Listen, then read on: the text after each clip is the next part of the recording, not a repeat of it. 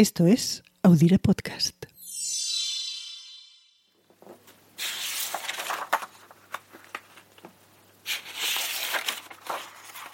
Platón es mi amigo. Aristóteles es mi amigo. Pero mi mejor amiga es la verdad. Con esta frase en un cuaderno de notas de unas 140 páginas, un joven estudiante en Cambridge empezó a cuestionar a la autoridad del entonces maestro de maestros, Aristóteles.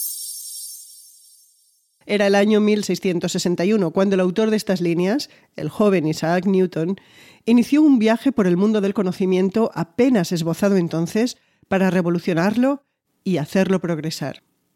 Y hoy hablamos de él porque una semana como esta, pero del año 1687, se publicó su obra maestra. Su título, Filosofía Naturalis, Principia Matemática, conocido simplemente como Principia.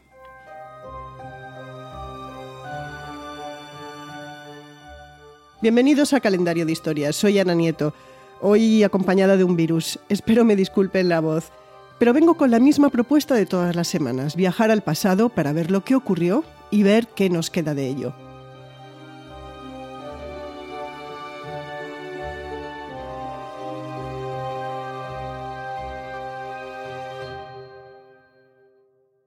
Hoy el viaje comienza hace 334 años, cuando se publicó el primer tomo de Filosofía Naturalis, Principia Matemática.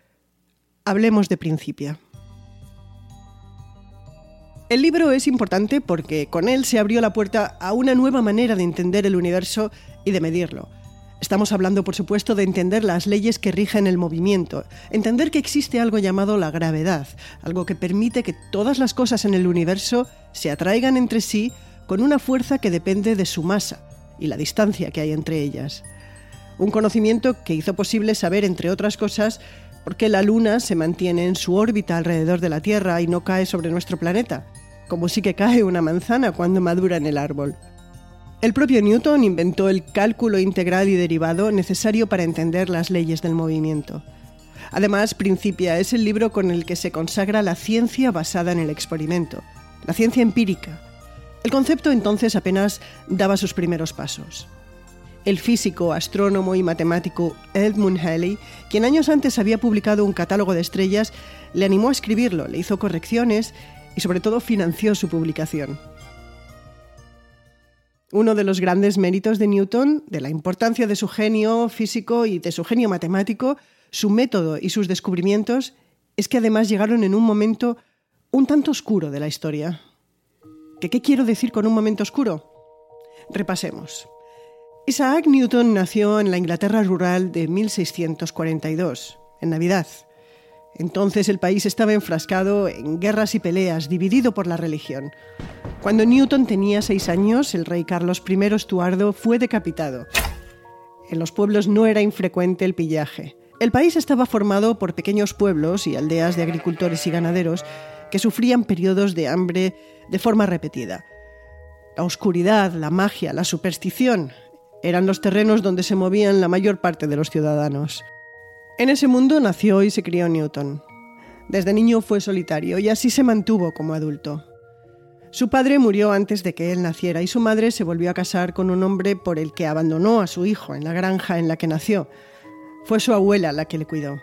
El abandono de la madre es algo que marcó su carácter solitario de por vida.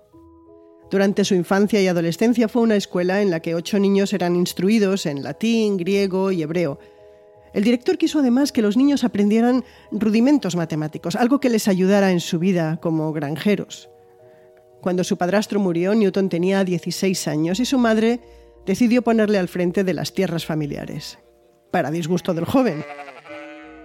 El director de la escuela y su tío le convencieron del potencial del chico y señalaron que el mejor lugar para él eran sin duda los estudios. Newton terminó en el Trinity College, en la Universidad de Cambridge. En esos años, y por primera vez, en Cambridge se aceptó como profesor a un experto en matemáticas. En aquellos momentos, el maestro de maestros era, como dije, Aristóteles. Sus enseñanzas seguían vivas. Pero Aristóteles estaba empezando a ser cuestionado.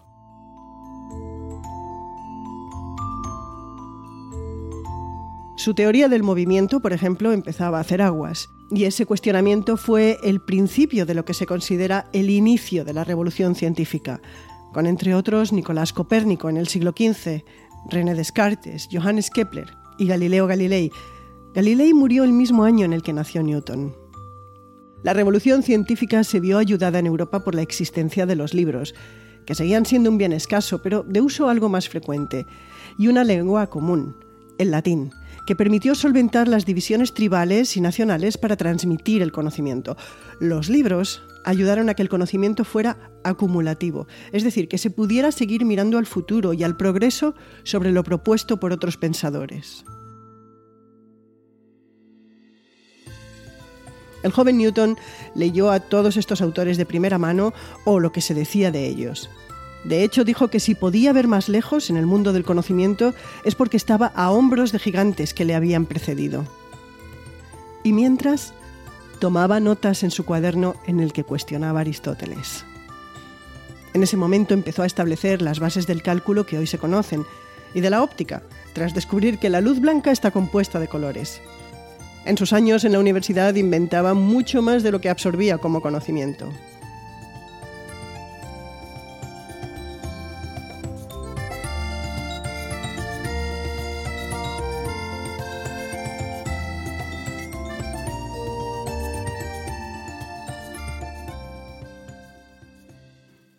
y llegó 1665, el año de una brutal plaga de peste.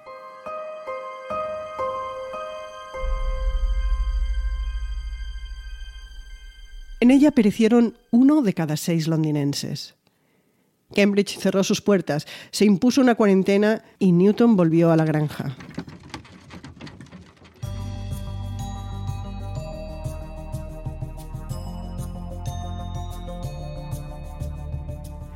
Allí se encerró a estudiar durante más de año y medio.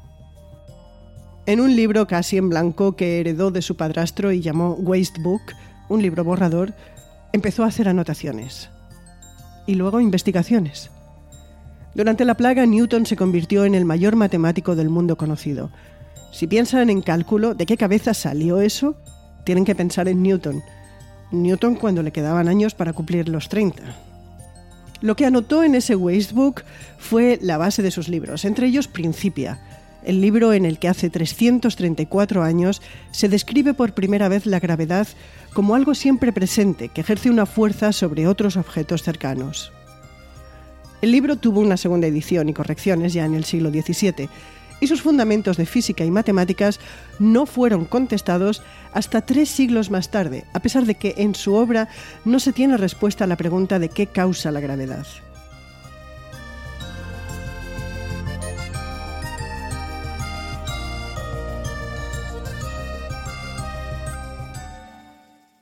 El escritor James Blake, autor de una biografía de Newton, explicaba que este científico había descubierto una gran verdad natural, la probó y la defendió. Trató de mostrar cómo la ciencia se basa en prácticas concretas en vez de grandes teorías. ¿Y qué nos queda de ello? Habría que esperar hasta 1905, los primeros años del siglo XX, cuando Albert Einstein estableció que la gravedad era el resultado natural de la presencia de masa en el espacio. Esa pregunta que Newton se dejó sin contestar. Einstein basó su salto en el conocimiento en el trabajo hecho por Newton. En sus memorias incluso pidió disculpas al genio. Newton, perdóname, encontraste el camino que en tu tiempo era posible para un hombre de alta inteligencia y poder creativo, escribió.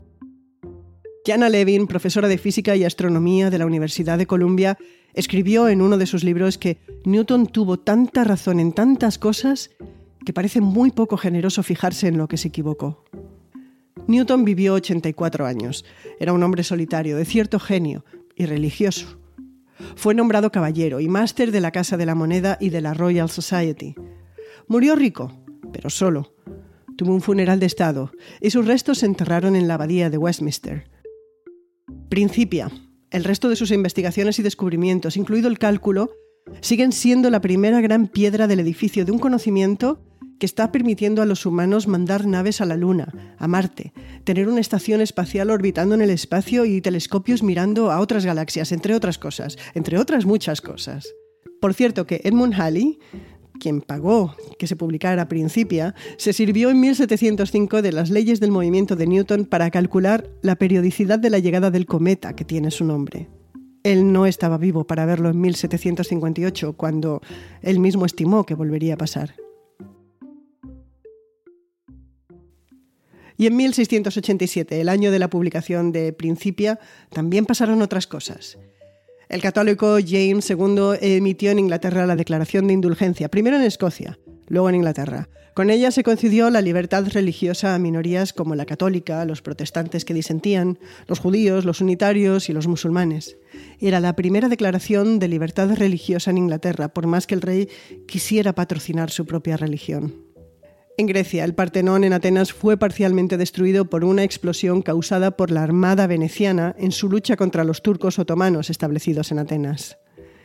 En Lima y Callao, una serie de terremotos asolaron la zona, toda la costa central de Perú. En Francia, al eliminarse los derechos que tenían los protestantes franceses, conocidos como hugonotes, un grupo de ellos salió del país para establecerse en la colonia holandesa de Cabo de Buena Esperanza. Este fue el comienzo de la industria vinícola en Sudáfrica. Y terminamos el programa de hoy con una cita de Isaac Newton. La gravedad explica el movimiento de los planetas, pero no puede explicar qué pone a los planetas en movimiento. Esto será otro capítulo. El de hoy se acaba aquí, no sin antes despedirnos, claro. Calendario de Historias es una producción de Audire, que somos María Luz Rodríguez y yo, Ana Nieto. Nos oímos la próxima semana. Llegamos el lunes. Hasta entonces, cuídense y si toman vacaciones, disfrútenlas sin olvidarse de escuchar sus podcasts favoritos. Les hacemos compañía allá donde vayan.